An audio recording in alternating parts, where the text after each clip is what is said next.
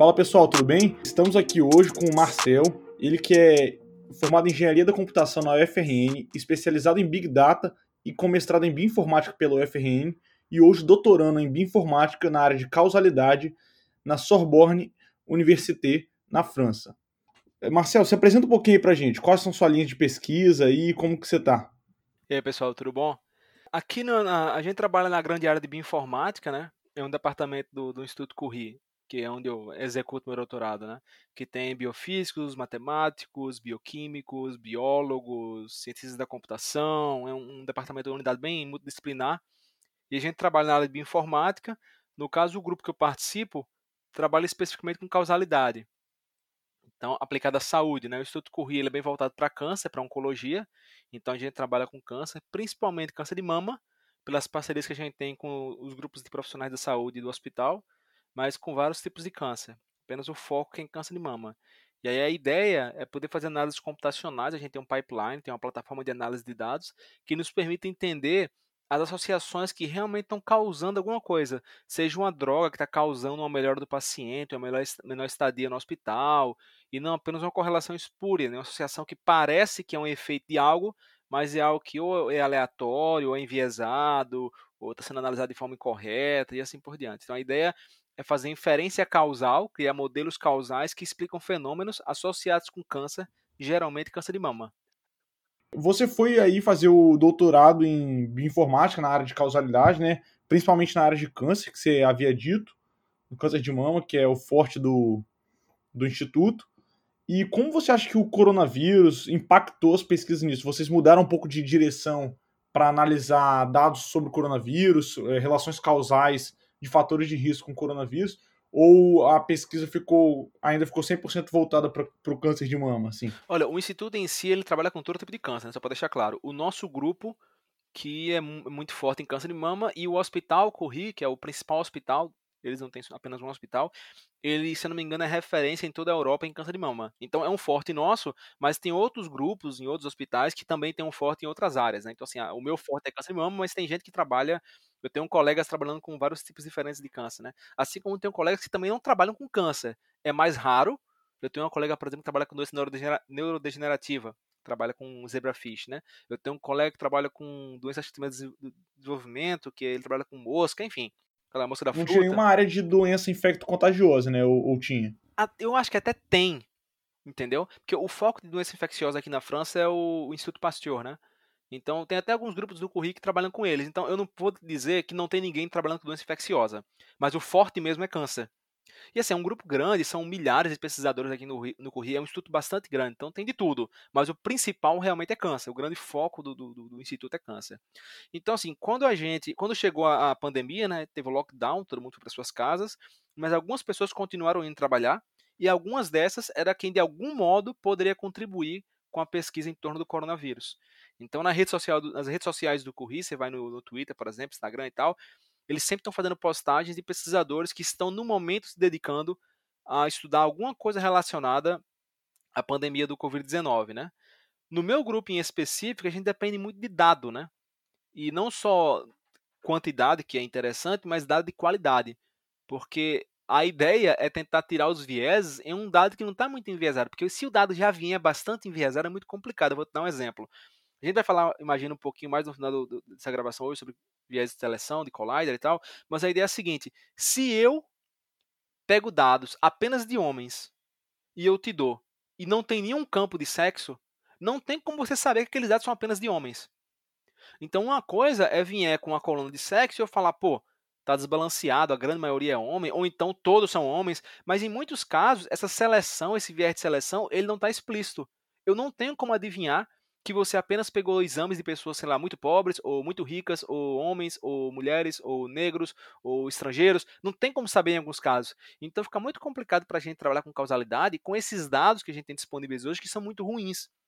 Ruins no sentido não apenas de erro de medição, mas ruins no sentido de ter muito viés, de serem dados eh, geralmente agregados e assim por diante. Ainda assim, a gente tentou fazer uma contribuição. Tem um colega do grupo que ele está começando uma parceria, na verdade, com um centro da França no sul do país, mas eu nem sei direito exatamente o que é. Eu sei que são alguns dados que a gente vai analisar, mas eu nem sei se são dados biomoleculares, se são dados uh, de, de, de, internação, de teste, eu não sei que dados são esses. No meu caso, eu me reuni com grupos de pesquisadores brasileiros, da Federal de Pernambuco, da Estadual de Pernambuco, uh, da UFRN, né, Federal do Rio Grande do Norte, com o Instituto Norte do país. A gente se juntou, criou um grupo chamado Isola aí, que é uma iniciativa de distanciamento social em torno do, do, da, da, pandemia, né? E a gente tem trabalhado bastante. Então, assim, se entrar no meu Twitter, é M Ribeiro Dantas, o tweet que está fixado é uma lista, deve ter mais de 20 tweets, todas as contribuições que a gente fez. Então já tiveram mais de 10 análises técnicas, notas técnicas, instruindo governadores, prefeitos de como proceder durante a pandemia. A gente publicou um artigo que a gente coletou dados de vários tipos socioeconômicos, políticos, ecológicos, epidemiológicos, né, de vários tipos de dados, criou um dataset que permite uma análise muito variada, mais responsável, né? A gente tá submet, é, submeteu para um servidor de pré-print um outro artigo falando sobre o, o, como ocorreu o distanciamento social na América do Sul durante a pandemia. A gente está terminando ele para submeter para um jornal, para uma, uma, revista científica. Uh, a gente tem um, outro paper que foi aceito na revista da Sociedade Brasileira de Medicina Tropical, que foi falando sobre o distanciamento social em Caruaru e na região metropolitana do Recife, em Pernambuco. Então, eu, particularmente, com esse grupo de brasileiros, a gente tem trabalhado nessa, nessa, nessa questão de distanciamento social, nada relacionado à causalidade, só realmente análises estatísticas e, e geoespaciais. E aqui estão começando a ter esse trabalho no meu grupo, mas eu ainda estou por fora como é que vai ser. Agora, tem outros grupos do currículo que estão trabalhando bastante. Assim, doaram material, ofereceram infraestrutura para fazer análise, e alguns grupos, de fato, começaram a trabalhar nisso. Eu não sei especificamente o que, eles estão fazendo, mas eu sei que o currículo meio que se moldou para tentar ser mais útil à pandemia durante esse período. Ah, então deu uma, deu um, uma freada nos estudos sobre câncer, né? No, no, no, que você já vinha estudando sobre câncer. Isso, isso, isso. Marcel, então, a, como a gente sabe, né, a medicina ela é muito frequentista e associativa, né? Como assim? É, tudo que é muito frequente a gente enxerga e muito associado, correlacionado, a gente enxerga que tende a ser considerado como uma causa, né? E a gente queria saber como que você enxerga isso na sua visão, no, na visão que você tem de linha de pesquisa no seu doutorado, você que dá aula para médicos ao redor do mundo aí, foi nos Estados Unidos por meio de videoconferência dar aula sobre causalidade. A gente queria ouvir um pouco aqui no Dados de Saúde a sua visão sobre causalidade ser diferente de correlação. Olha, isso é, é bem, isso é bem interessante e complicado ao mesmo tempo, né? Eu acho que assim, a gente tem que aceitar que o modo como o cérebro humano pensa, ele é repleto de falhas e vieses. Isso a gente tem que aceitar. Mas ao mesmo tempo a gente tem que saber como. Uh, como é que eu posso dizer? Se desviar desse viés. Então, assim, eu sei que eu tenho um viés. Então, por exemplo, no escuro você vai conseguir ver rosto em algumas paredes, em algumas coisas. A gente sabe que o nosso cérebro, né, o modo como os nossos olhos funcionam, tem esses erros. A questão é a gente acreditar ou não nisso. A questão é a gente falar, não, mas eu sei que o nosso cérebro funciona assim, assim, assado, então isso tem que ter cuidado para dizer se eu vi ou não um rosto ali, por exemplo. E é a mesma coisa na, na parte da ciência também. Mesmo profissionais que são treinados para isso, eles veem muito esses rostos na parede. Que é como tu falou, eu vejo uma correlação, eu vejo uma associação, e eu já começo a pensar numa explicação. Porque é natural da gente ficar procurando padrões. Então eu, eu, vejo uma correlação, eu quero começar a procurar uma explicação para isso, e isso é muito complicado, porque às vezes a gente não tem as ferramentas para isso, e às vezes a nossa vontade de estar certo ou de saber explicar traz junto um, um, set, um conjunto de vieses que vai enviesar nossa análise, que vai nos levar a uma conclusão que não é adequada. Então, assim, é, na escrita científica, geralmente, a, o modo como a gente é treinado né, e a ser responsável nos leva a evitar esse tipo de erro. Só que quando volta para o modo normal do ser humano, a gente fala besteira. Então tem um exemplo que eu gosto muito de dar, que foi um artigo que saiu ano passado na Cancer Medicine, que era um estudo sobre associação de estado civil e prognóstico de pacientes com câncer de mama. No estudo, se você lê o artigo, ele é bem responsável. Eles falam que ah, nós encontramos uma associação, uma correlação, então a gente não está falando que é causalidade. Eles não falam desse modo como eu estou falando, mas a ideia é essa. A gente não está falando que há uma relação causal aqui. A gente está falando que é uma associação. Ou seja, super responsáveis. Daí, posteriormente, um dos autores, eu acho que não sei se foi o primeiro autor ou se foi o, o, o último, né? que ele foi dar uma entrevista e ele falou que mulheres poderiam se beneficiar se, eh, de um, de um, do, do, do, tratamento do câncer de mama caso elas se casassem. E não sei se isso é transparente para todo mundo, mas isso é um argumento causal. O que ele está dizendo é: se você tiver câncer de mama e você casar, você terá um melhor prognóstico. Você viverá mais tempo. Isso é causalidade, é dizer que se você fizer isso, isso acontece. Isso é diferente de toda vez que, uh, sei lá, uh, toda vez que eu coloco, que eu, toda vez que eu saio de casa com guarda-chuva está chovendo. Não é porque eu saí com o guarda-chuva que está chovendo. No caso é o contrário, né? É a chuva que fez eu sair com guarda-chuva. Isso aqui a gente fala de retrocausalidade, quando você acha que é no sentido e é em outro. Mas tem casos que é aleatório completamente. Então, é, antigamente você poderia falar que se alguém está com a basqueteira, está indo jogar basquete. Depois da basqueteira lá do Michael Jordan, que popularizou isso, hoje em dia tem gente que usa basqueteira e não está indo jogar basquete, porque gosta da basqueteira. Então a gente tem que tomar cuidado com isso. E infelizmente é muito comum, quando você está fazendo um estudo, que você encontra alguma coisa, você, você começa a buscar padrões, que às vezes é meramente aleatório, e você começa a querer explicar isso de forma causal. Porque uma coisa é você falar, olha, tem duas coisas aqui que, eu, que estão associadas. Eu medi alguma medida, alguma métrica de dependência, de associação, e eu vi que elas são associadas. Eu posso explicar isso, eu, Marcel. Eu posso dizer que há uma possibilidade de que uma seja causando a outra.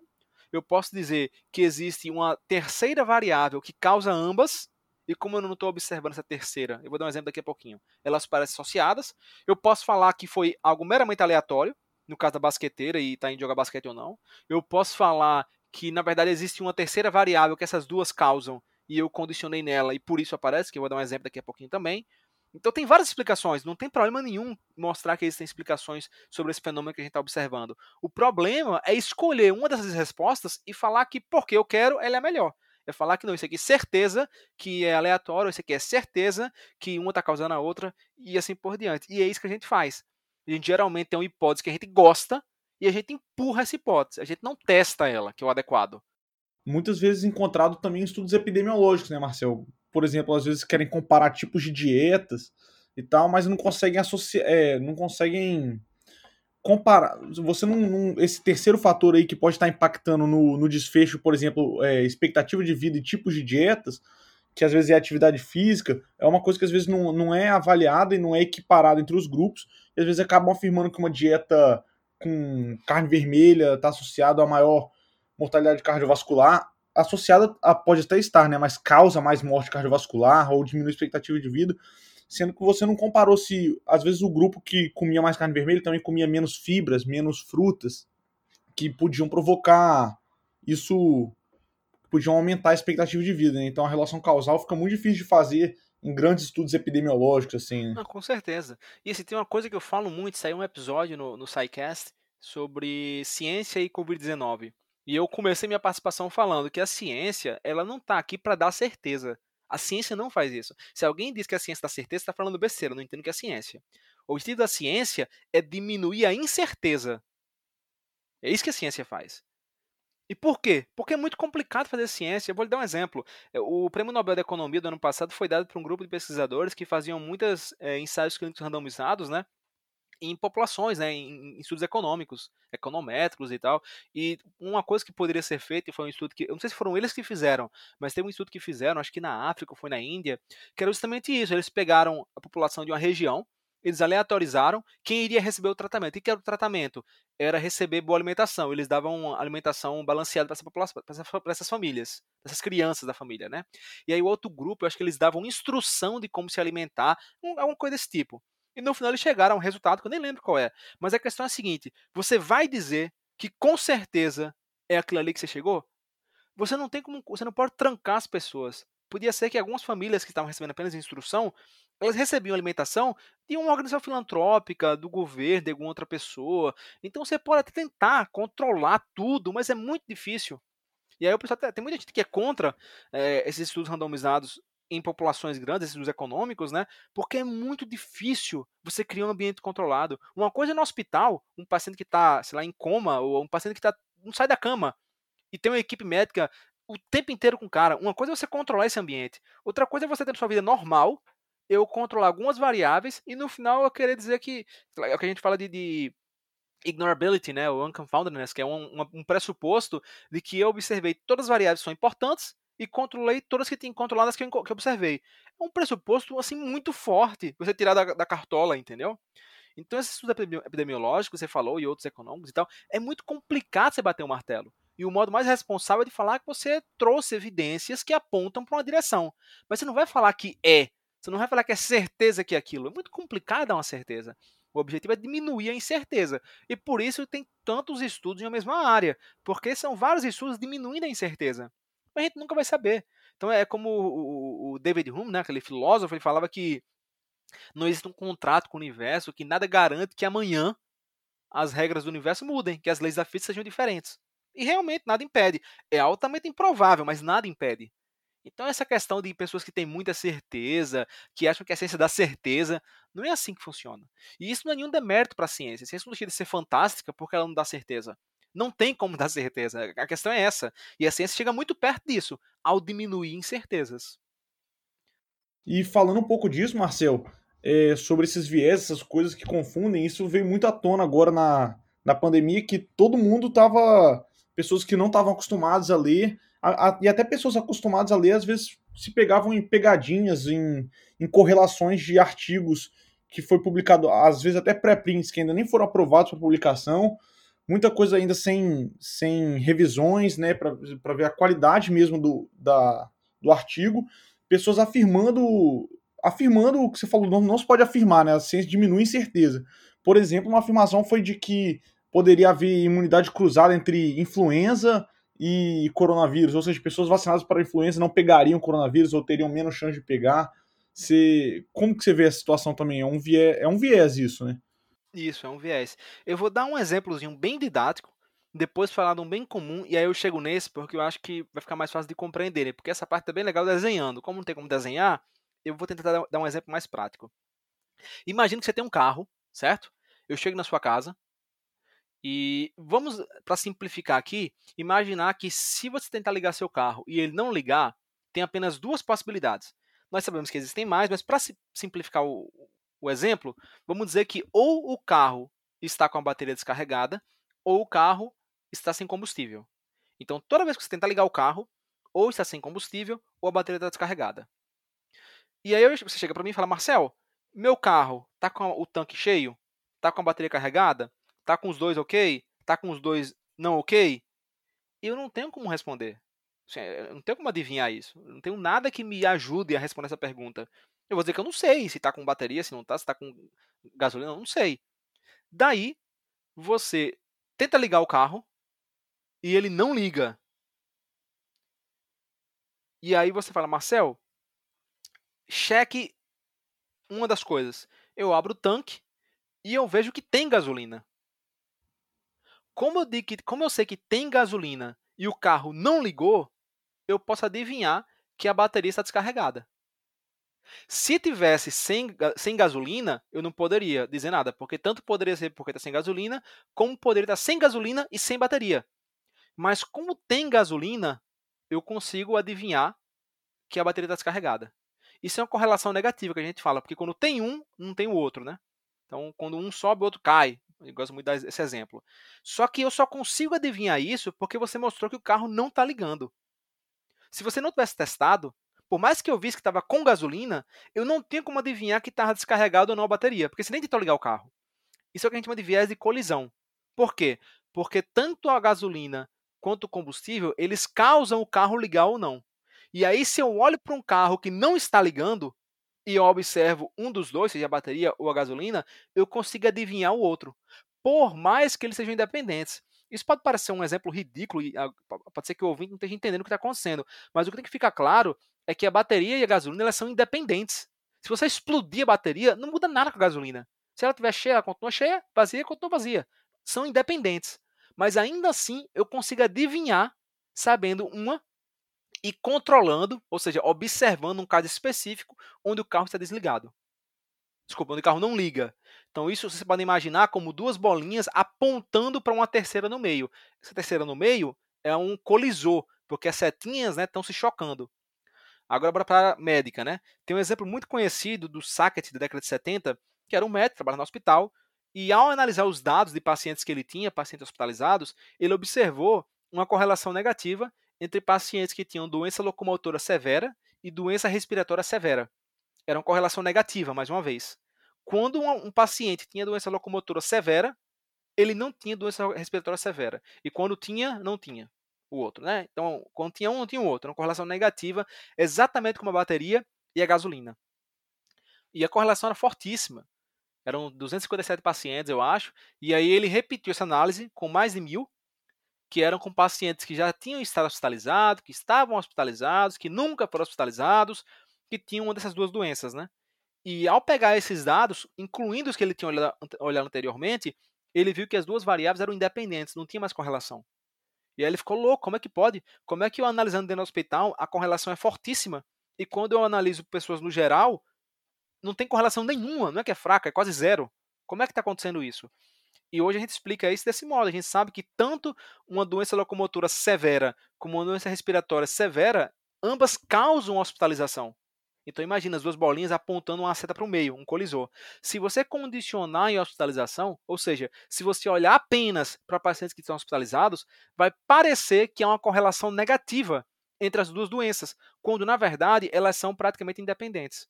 Indo agora para o exemplo do coronavírus, que eu acho que já ficou bem claro como é que funciona isso. O viés que você falou é o viés de seleção, né? Selecionando somente pacientes do hospital, que seria um, um tipo de viés de colisão, né? Certo? Isso, exatamente. Vindo agora para o exemplo do coronavírus, o que aconteceu? O Hospital Albert Einstein, eles liberaram um dataset com mais de 5 mil pacientes por meados de março, eu acho. Está relativamente no começo da pandemia no Brasil.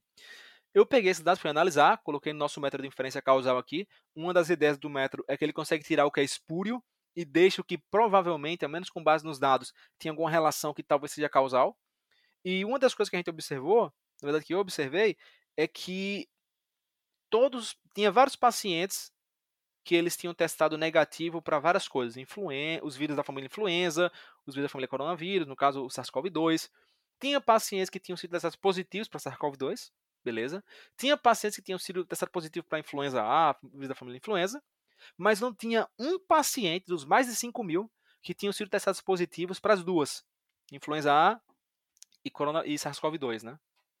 E aí, caramba, que engraçado, mais de 5 mil pacientes, não tinha um caso com isso. Beleza. Daí eu fiquei curioso e comecei a procurar outros dados, que, outros datasets que tivessem dados de teste por pessoa, né? Por indivíduo. Agregado não seria possível entender se é a mesma pessoa que testou positivo para os dois. Na época, o dataset da Secretaria de Saúde de Pernambuco estava fazendo isso. E aí eu baixei, eu acho que eles tinham mil e pouquinho, ou era dois mil dados, dois mil pacientes, eu não lembro, eram poucos, um ou dois mil pacientes. Fui analisar e encontrei surpreendentemente a mesma coisa. Tinha pacientes testando positivo para SARS-CoV-2, paciente testando positivo para influenza, nenhum negativo para ambos, mas não tinha um paciente positivo para ambos. Eu, caramba, que coisa estranha. Se eu tivesse jogado isso no Twitter na época, ou no Facebook, ou falado com algum colega jornalista, imagina o caos que seria, porque se dizer isso na prática é imunidade cruzada. É falar que a vacina de um ou ter sido exposto a um te torna imune ao outro. Isso é algo muito. é uma descoberta absurda. O problema é que foi isso que fizeram e tem sido feito durante toda a pandemia. Qualquer observação que você olha, você solta, a mídia coloca na capa tudo que é jornal, e no final fala: Eita, nem era, eu errei. Então, o descrédito que eu acho que a ciência, a mídia e várias instituições estão tendo, até a OMS, durante esse período de pandemia, é por causa disso. Estão se levantando, eh, dando um alcance muito grande a informações que ainda são fracas, que são hipóteses, o que foi testado in vitro. A própria, a própria ivermectina saiu dizendo que em 48 horas curava do vírus, foi in vitro. Em células que sequer eram células do trato respiratório, de locais que o coronavírus, que o SARS-CoV-2 é, costuma está para infectar as células, né? Então, assim, é muito complicado isso. O que, que eu fiz?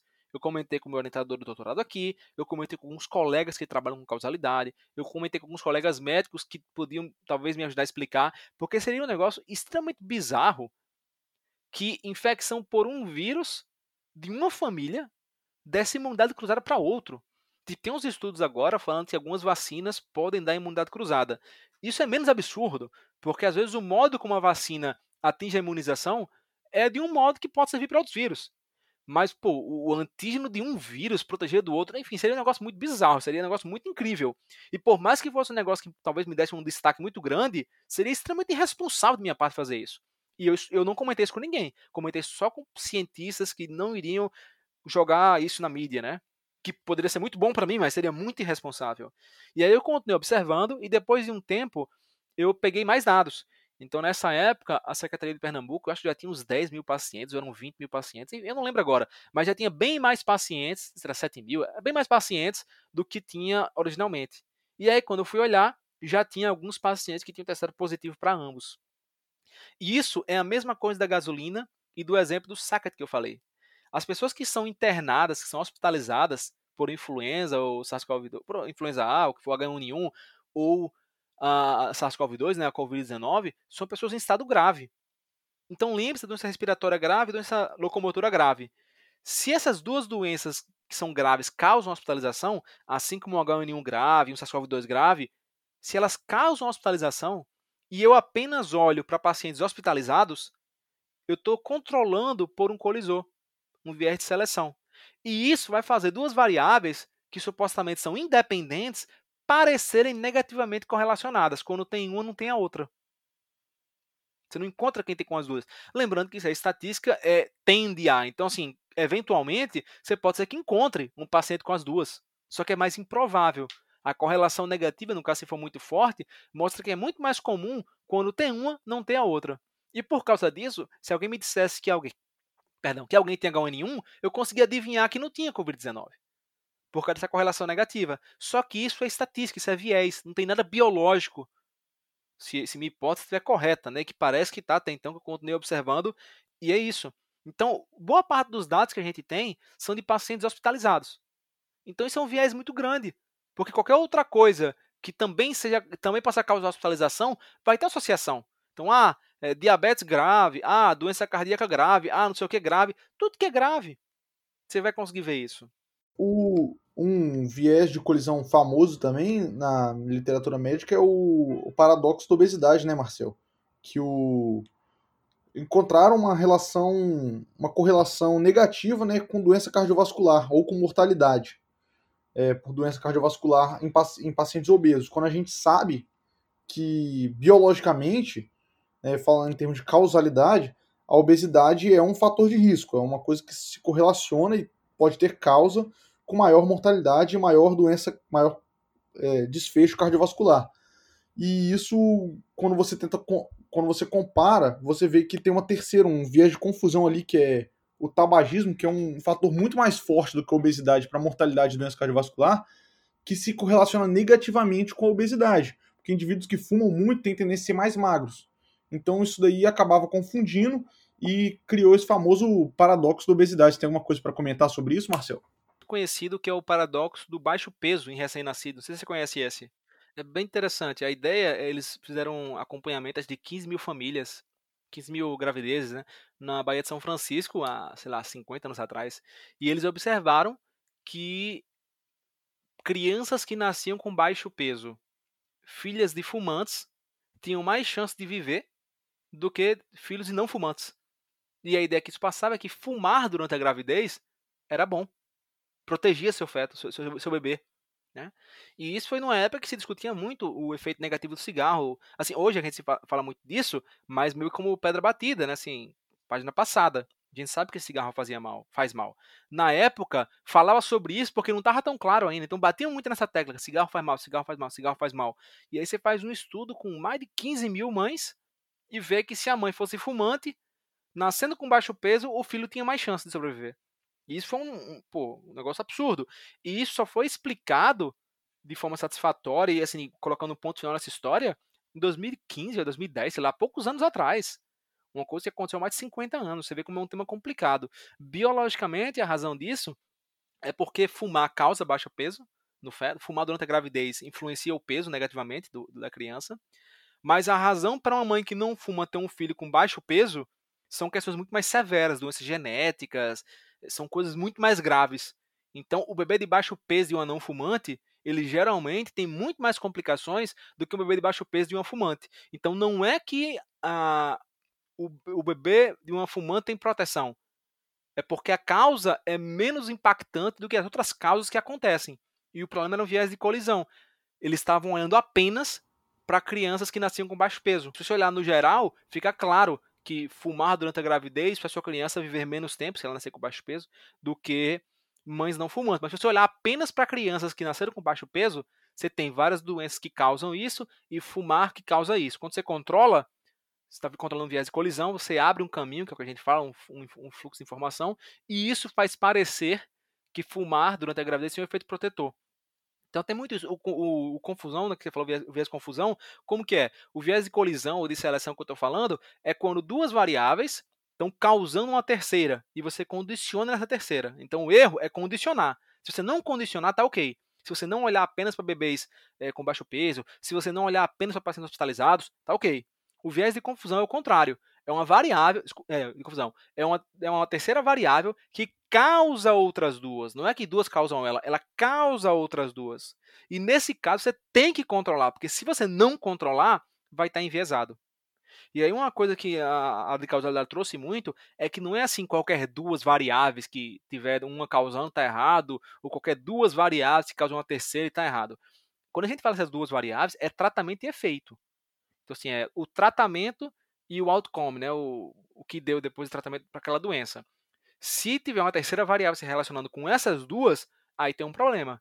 Se eu tiver uma variável que causa o tratamento e causa uma outra coisa, não tem problema. O problema é se ela causa o tratamento e o, e o que eu estou tentando estimar, que é o efeito. Esse é o problema.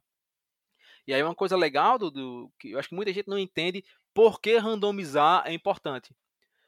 Uma, uma, o que, que a gente fala quando havia essa confusão, né, de uma terceira variável causando duas? É tipo assim, eu vou dar um remédio para uma paciente que está com uma doença e eu vou ver se, algo depois de um tempo, os pacientes foram curados. Bora pegar Covid, por exemplo. Eu vou dar um remédio e eu vou ver depois de uma semana se as pessoas estão curadas de Covid. Depois de dois dias, sei lá, alguma coisa assim. E aí, sem eu perceber, eu perguntei, quem quer tomar esse remédio? E aí um grupo se voluntariou e tomou um remédio. Sem eu perceber, as pessoas que aceitaram tomar aquele remédio que a gente não sabe como funciona são pessoas que estavam para morrer. E elas estavam tão desesperadas que elas aceitaram tomar um remédio que ninguém conhece. Só que ela, como elas estavam para morrer, elas iriam morrer de qualquer jeito, independente do remédio. Então eu posso depois olhar e falar: olha, esse remédio não funciona porque todo mundo morreu. Só que não. Vocês, o grupo de pacientes que tomaram o remédio, todo mundo praticamente já iria morrer. E as pessoas que não tomaram o remédio eram pessoas que estavam melhor e não quiseram arriscar porque estavam bem e elas não iriam morrer de qualquer modo. Nesse caso, é óbvio, é só você pegar pacientes que não estão só em um grau do, avançado da doença para tomar remédio e um grau leve para não tomar. Só que em muitos casos você não consegue saber. Você não sabia que pessoas que fumaram na infância. Você não sabe essas coisas. Quando você randomiza, o que é randomizar? Quando você aleatoriza, quando você não aleatoriza, né? Quando você não escolhe quem vai tomar, seja algum dado, por exemplo, você impede que você escolha pacientes desse modo. Todo mundo velho, todo mundo novo, todo mundo doente grave, todo mundo doente leve, todo homem, tudo mulher, tudo estrangeiro, tudo. Entendeu?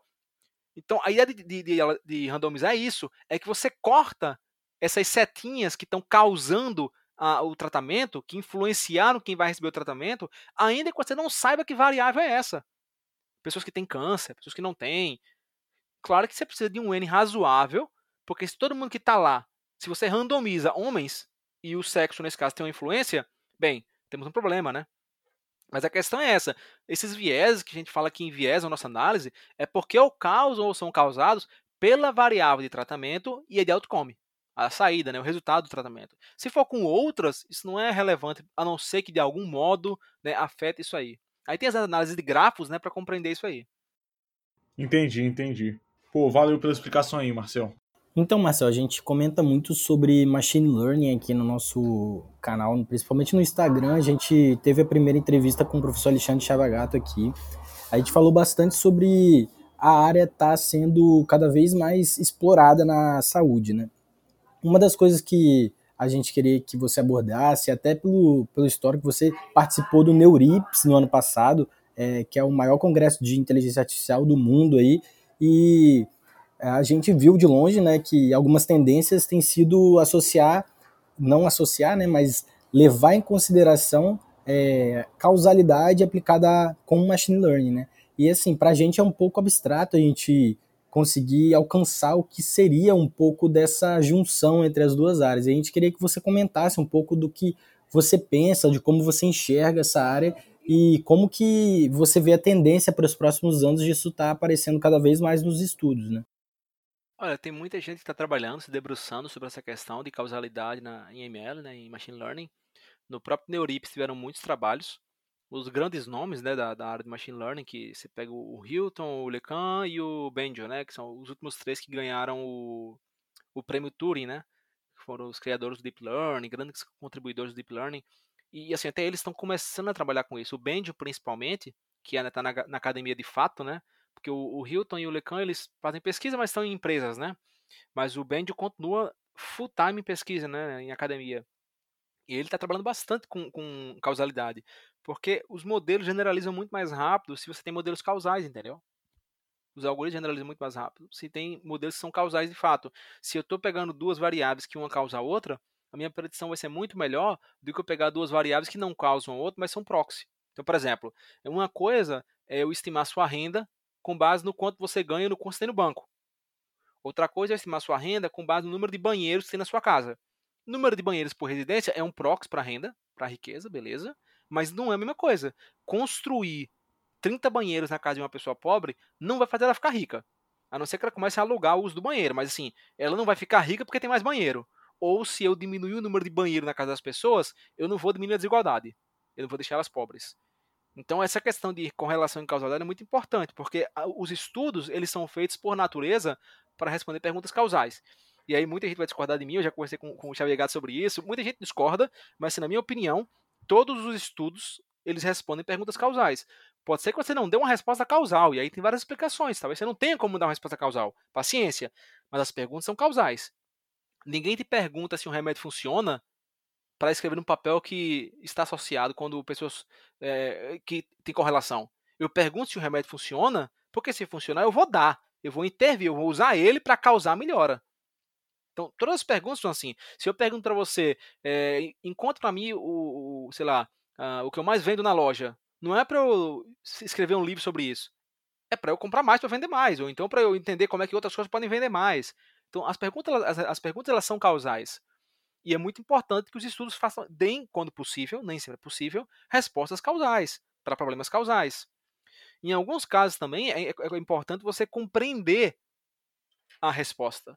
E essa interpretabilidade, que cada vez mais tem vindo à tona na área de machine learning, a causalidade responde bastante, porque na hora que o seu modelo é causal, você sabe que causa o quê, você consegue explicar a sua decisão.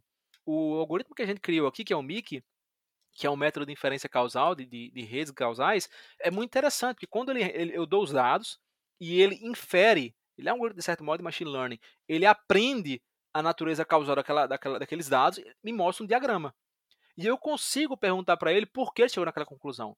Então eu trabalho aqui, uma das perguntas que eu tento responder é o efeito do estado civil em prognóstico de paciente com câncer de mama, né, no tratamento, na sobrevida, tudo isso. E uma das coisas que o modelo me mostrou é que não tem é um grafo, né, então são nós e arestas e setinhas, ele não tinha nenhuma seta entre estado civil e sobrevida e número de meses que sobreviveu, né? Após o diagnóstico da doença, não tinha nenhuma seta com morte por câncer, não tinha nenhuma seta por morte sem ser por câncer, não tinha nenhuma seta. E aí você poderia falar, por quê? E eu ia dizer, ah, não sei. No caso, não. Aqui a gente pergunta por quê. Tem uma plataforma que a gente desenvolveu, você vai lá com o mouse e pergunta por que não tem uma aresta entre esse e esse. E ele explica. Não tem uma aresta entre esse e esse, porque se você levar em consideração essas variáveis, eles são independentes. Seria o caso você levar em consideração uh, um exemplo muito bom que tem o do sorvete e, e morte por afogamento nos Estados Unidos. Vocês já viram esse?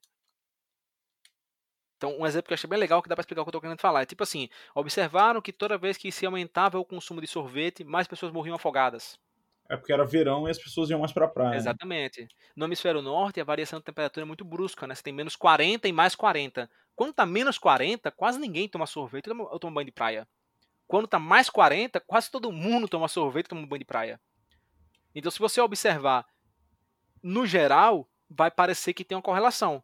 Mas se você observar só no verão, vai ver que é meio aleatório. É, o que você falou é que isso é importante mesmo para generalizar os modelos, né? E para o modelo não ser sazonal também. Porque, por exemplo, esse modelo, se você colocasse um modelo para predizer afogamento, e colocasse a variável sorvete, talvez ele fosse, e ele fosse treinado no verão, ele só ia funcionar em verão. Aí chegasse num, às vezes num país frio ou num ou no inverno que as pessoas consomem menos sorvete, o, o modelo ia ficar enviesado, né? Assim, a variável ia perder a importância dela. E assim, por default, né, a gente geralmente não sabe o que está explicando o nosso, a nossa decisão, né?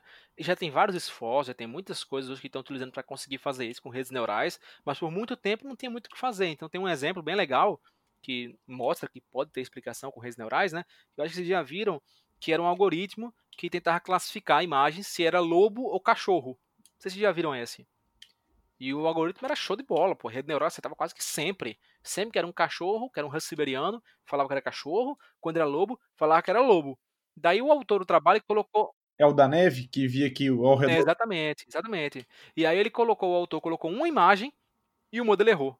E ele explicou que quando ele foi olhar para onde que o algoritmo estava olhando na imagem, ele ficava procurando neve e grama. Porque todas as fotos de cachorro tinham sido tiradas na grama e todas as fotos de lobo tinham sido tiradas na neve. Quando ele colocou um cachorro na neve, o modelo falou que era lobo, porque ele estava olhando grama. Desculpa, estava olhando é, neve. Então, nesse caso, ele mostrou como funciona esse problema e deu uma solução. Né? Ele, mostrou, ele conseguiu criar um algoritmo que mostrava para onde na imagem o, o algoritmo estava olhando. Então, ainda assim é uma correlação, né? A ideia é que você possa um dia ter uma resposta de um computador e você perguntar, mas por que isso? E ele vai te explicar. Então, por exemplo, é, na Estônia, ele já tem algoritmos inteligentes ajudando na, no julgamento de causas, né? Acho que até 3, 5 mil euros quem, quem responde é um computador. E a ideia é que se colocar, Fabiano é culpado. E aí eu pergunto, por quê? Ele diga, não sei. Quem garante que não é racismo porque o Fabiano, sei lá, é branco ou preto, ou porque o Fabiano gosta do São Paulo, ou gosta do Corinthians, ou porque o Fabiano é pobre ou eu sou rico. Como é que tem que saber esse tipo de coisa? Porque esses algoritmos eles são treinados em cima de dados. Dados de pessoas que podem ter erros, podem ter cometido erros, podem ter problemas, podem ser racistas, podem ter tido experiências de vida é, únicas que moldaram o modo como elas pensam e que não representa a totalidade do mundo. Tem vários problemas. Na hora que o algoritmo, ele, o modelo é causal, ele pode dizer: eu condenei esse cara, porque as condenações desse tipo de processo costumam ocorrer com base nessas leis aqui, nessas decisões, e a dosagem, a dosimetria da pena foi com base nisso, nisso e nisso. Se você acha que está errado, ótimo, você pode melhorar o teu modelo. Não é que o modelo causal ele não erra, ou que o modelo que busca ser causal ele não erra. A questão é que como você consegue entendê-lo, você consegue corrigi-lo quando ele está equivocado. Se você não consegue explicar o teu modelo, a decisão, você fica preso, você não consegue nem ajeitar, porque você não sabe se está errado.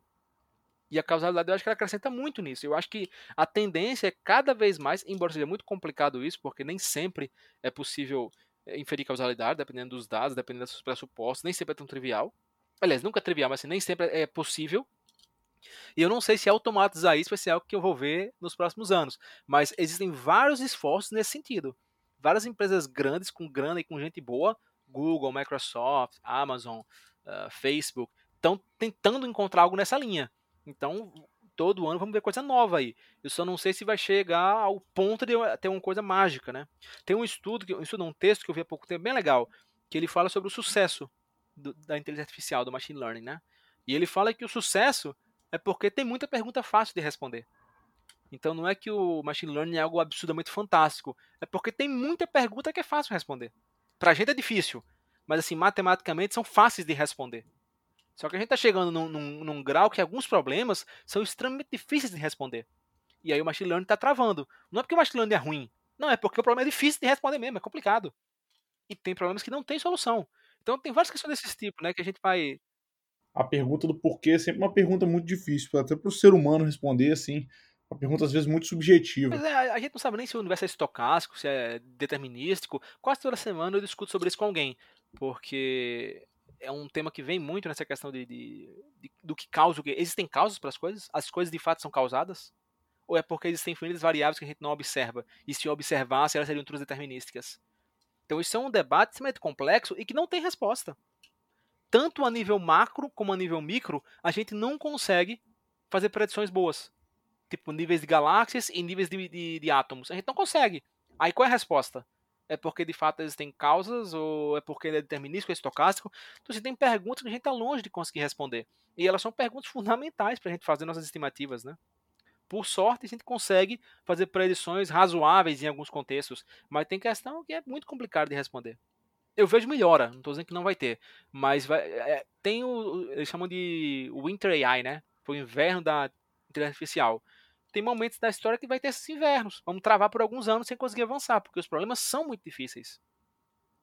Alguns, né? Legal, Marcel. Você tem um caminho, você contou um pouco da atualidade, mas você tem um caminho que vem da engenharia, né? Da Universidade Federal do Rio Grande do Norte. Queria que você contasse um pouco dos laboratórios que você participou e de como essa experiência contou para o caminho que você seguiu na saúde. Uh, eu, cedo, por influência de uma prima, que é a Ana Gisele Dantas Ribeiro, ela é professora hoje da Federal do Rio Grande do Norte, ela já fazia engenharia da computação, ela é mais velha, e já trabalhava na área de saúde, o que posteriormente vai ser chamado de engenharia biomédica, né? Então, desde novinho, estudante de adolescência, eu já tinha essa vontade de seguir na área de computação, porque eu já programava, já gostava de computação, mas aplicado para a área médica. Só que quando chegou a minha, a minha hora de fazer vestibular, a minha idade, né, ainda não existia o curso de engenharia biomédica. Até que existia, na, acho que na Federal do Rio de Janeiro, mas eu não sabia. Então, assim, eu acabei seguindo na computação, por influência dela, principalmente, porque por mais que eu gostasse, eu poderia ter ido para outra área, talvez, mas eu acabei seguindo, é, estudando computação, né? Entrei no curso de engenharia de computação e automação, que era o curso que ela fazia. Então, assim, tem até essa dúvida, porque na época tinha ciência da computação e engenharia da computação. E eu acho que boa parte da razão de eu ter escolhido engenharia da computação foi a influência dela. Teve outras razões também, mas a influência dela contou bastante. E aí, assim que eu entrei, me deparei com o padrão da época e principalmente do, do departamento da UFRN, que era petróleo. A Petrobras colocava muito dinheiro na UFRN e praticamente todos os professores trabalhavam com petróleo. Literalmente todos. Alguns trabalhavam também com outras coisas. Então tinha um professor que talvez não trabalhasse com petróleo, mas até acho que também trabalhava, que era o professor Glaucio Bezerra, não lembro agora, mas que foi quem começou a encabeçar é, esse grupo junto com outra professora, que era Ana Maria Guerreiro, a área de, de computação aplicada à saúde, engenharia biomédica, né? Após algum tempo, eu acho que no segundo semestre da graduação, talvez, é, um outro professor entrou no FRN, que foi o professor Ricardo Valentim, também da área de computação, que tinha tido uma experiência em hospital anteriormente, se juntou e esse grupo começou a tentar fazer, criar um grupo formal de engenharia biomédica na universidade. Posteriormente, isso deu origem à criação do curso de engenharia biomédica. Então, embora eu tenha formação em engenharia da computação e automação, a minha graduação praticamente inteira foi fazendo engenharia biomédica dentro de hospital e com esses grupos. Eu comecei a trabalhar com o professor Ricardo Valentim. Seis meses depois, ele decidiu tirar do papel e criar o Laboratório de Inovação Tecnológica em Saúde, que é o LAIS, da FRN, hoje um dos maiores grupos de inovação tecnológica em saúde do país. E fomos rapidamente começar a parceria com o hospital, a gente conseguiu um espaço, uma salinha, foi crescendo, Hoje, se eu não me engano, são mais mil metros quadrados que o laboratório ocupa dentro do Hospital Universitário North Lopes, que é o hospital de referência universitário no Rio Grande do Norte. E aí foi isso, era computação, eu aprendi a computação nas aulas, estudava computação, mas depois da, que saía da aula, eu ia aplicar isso na área de saúde. Então, ter tido essa experiência dentro do LAIS foi fundamental para eu cultivar essa vontade que eu tinha de, de, de, aplicar a computação à saúde e encontrar vários problemas, né? Porque assim, dentro da universidade, eh, você tem que trazer o problema, você tem que sair da universidade, no caso do professor, né, e trazer um problema para os alunos, para os seus grupos. A não ser que seja algo muito teórico ou já conhecido, mas esses problemas práticos de solução do ambiente médico, por exemplo, da área de saúde, você tem que sair e trazer. Já como a gente estava dentro do hospital, sentado na salinha, chegava problema todo dia todo dia chegava um problema. E muitos desses problemas, eles eram triviais de serem resolvidos com computação. Então isso sempre foi muito estimulante, a gente saber que o que estava aprendendo ali na graduação, a gente poderia na mesma hora aplicar e resolver um problemão que estava acontecendo no hospital. Então, na época, por exemplo, é, eles, o, o UOL, que é o Hospital Universitário North Lopes, eles tinham um problema gigante com a parte de armazenamento de dados de imagens, de exames de imagens, né, de dados desses exames. E a gente chegou já para resolver esse problema, e quando eu saí de lá, eram mais de 200 mil, mais de 200 mil exames que eram armazenados, de várias modalidades de aquisição de imagem de raio-x, de tomografia computadorizada, de ressonância magnética, de hemodinâmica, tudo você imaginar, a gente já tinha gerenciado aquilo ali. E eu, por muitos anos, o pessoal me chamava de Papax, né? Porque era o pai do Pax, era o garoto do Pax. Que o Pax é o sistema de arquivamento e gerenciamento de imagens médicas, né? Então a gente implantou o Pax no North Lopes e ficou, até hoje está lá, né? Ao longo desse período, eu fui fazendo a graduação, trabalhando no Laís. Ao final, eu queria manter algum vínculo com a universidade ainda. Eu fui contratado pelo Laís como pesquisador e queria continuar com algum vínculo com a universidade e procurei alguma coisa que pudesse me qualificar mais. E aí, meses depois que eu terminei a graduação, surgiu essa oportunidade de um curso de especialização que eles estavam criando, que era em Big Data. Uma, assim, ainda hoje o Big Data é um buzzword muito grande, né? Assim, tal, o tempo inteiro estão falando Big Data, Big Data, Big Data. Há 4, 5 anos atrás, mais ainda, foi quando estava surgindo, né? As primeiras especializações em Big Data no Brasil. E aí, fiz, ah, vou aplicar. Aí apliquei, fui selecionado comecei a fazer a especialização em Big Data. Era bem legal, porque ela era na sexta, do final da tarde e à noite, e o sábado durante o dia. Então dava para trabalhar e fazer ela sem problema. Uh, a vida pagou um pouco o preço, né? Relacionamento, porque o sábado, que seria um momento de lazer, eu estava estudando, e a sexta-noite também. Quando foi alguns, coisa de seis meses depois, eu acho, talvez um pouco mais, surgiu essa oportunidade de fazer um mestrado. Eu estava procurando mestrado, porque na época nenhuma seleção do mestrado me atraía. Não tinha nada da minha área ou que me interessasse. E aí surgiu essa oportunidade de Big Data. Desculpa, desculpa, de, de bioinformática. E é uma história muito engraçada, porque uma colega, que foi a Isabelle Magaldi, ela trouxe para mim essa oportunidade. Falei, Marcelo, olha que legal.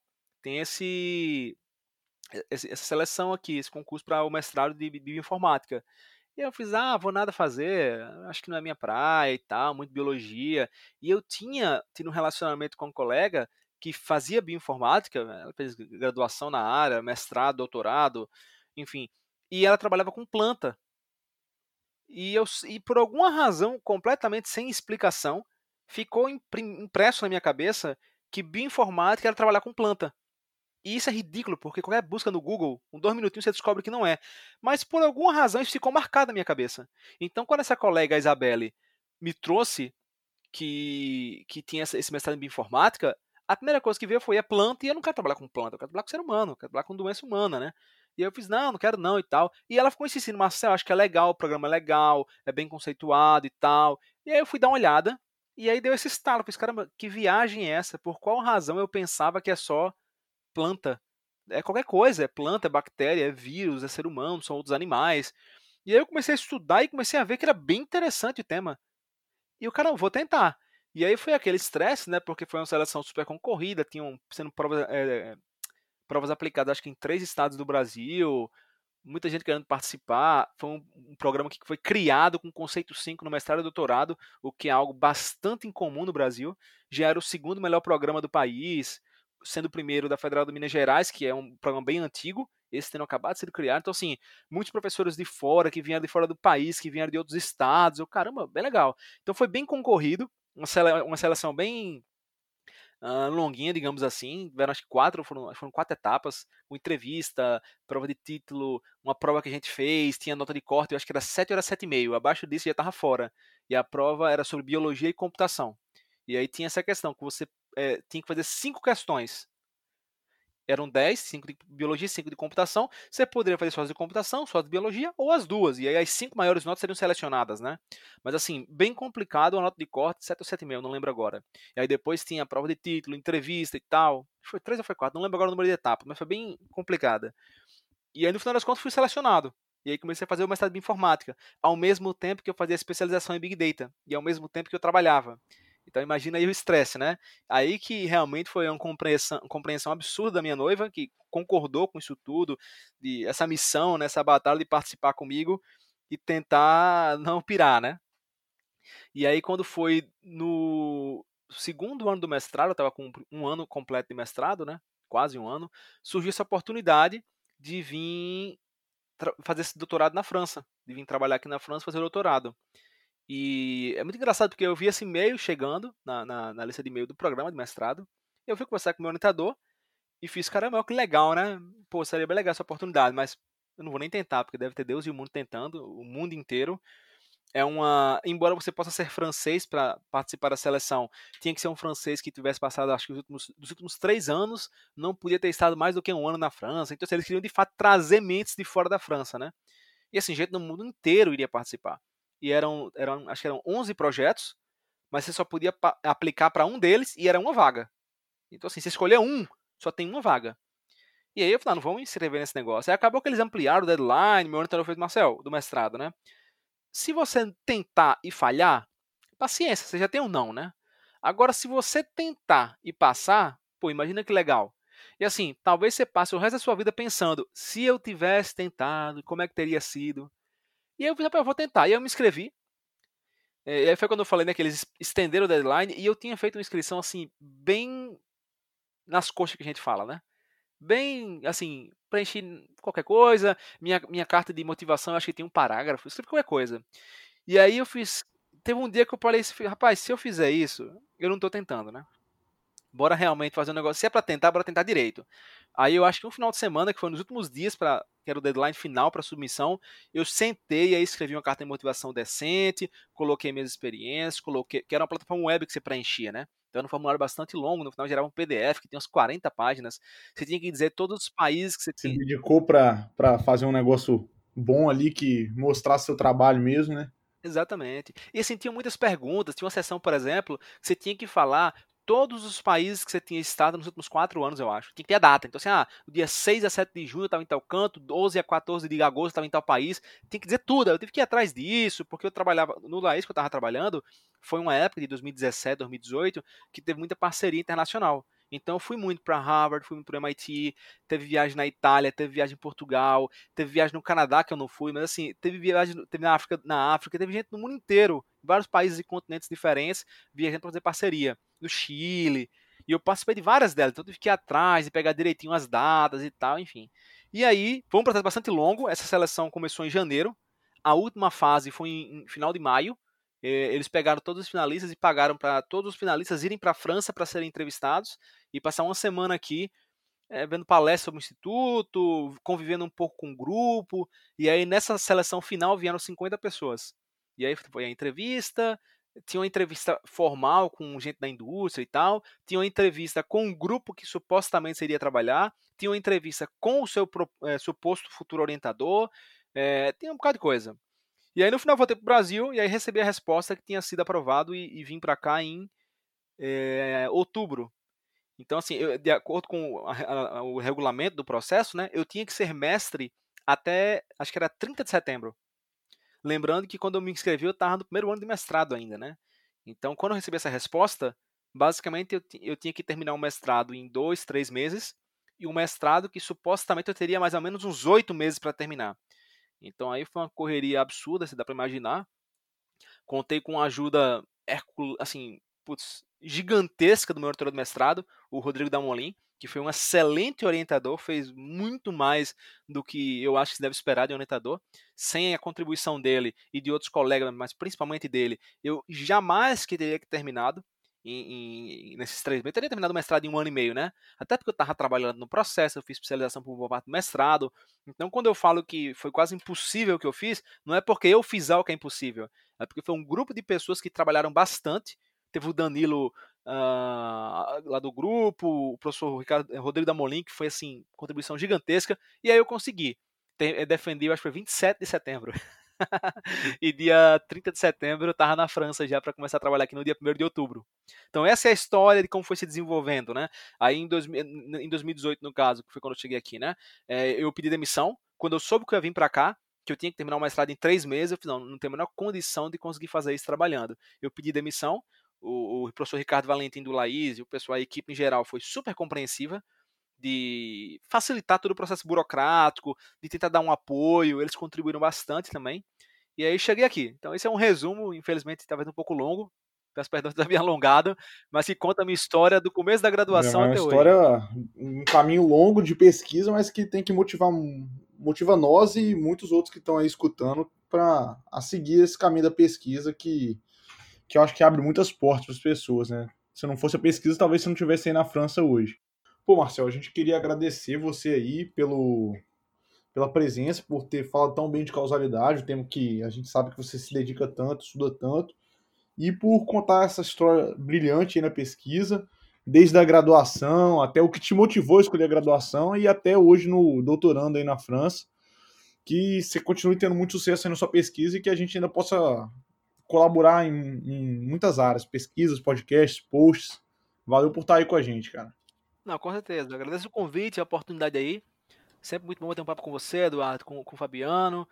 E só fazer propaganda aqui do, do, meu Twitter, né? Porque a partir de lá você encontra meu blog, minhas coisas. Então, quem quiser me seguir no Twitter é M Ribeiro Dantas, né? Marcelo Ribeiro Dantas. M Ribeiro Dantas é o meu handle, o nome do usuário no Twitter. Por lá você encontra meu blog, meu site e tudo mais. Ah, com certeza, gente. Segue lá o Marcel, que a gente segue aqui, é sempre muitos bons conteúdos. E pode mandar mensagem para ele também, que ele sempre responde se for para tirar alguma dúvida do post, né? Ele está sempre muito solícito em ajudar as pessoas que estão interessadas ali na área. Obrigadão, Marcel. Um abraço para você, um abraço aos ouvintes e a gente vai ficando por aqui. Valeu, Fabiano. Valeu, pessoal.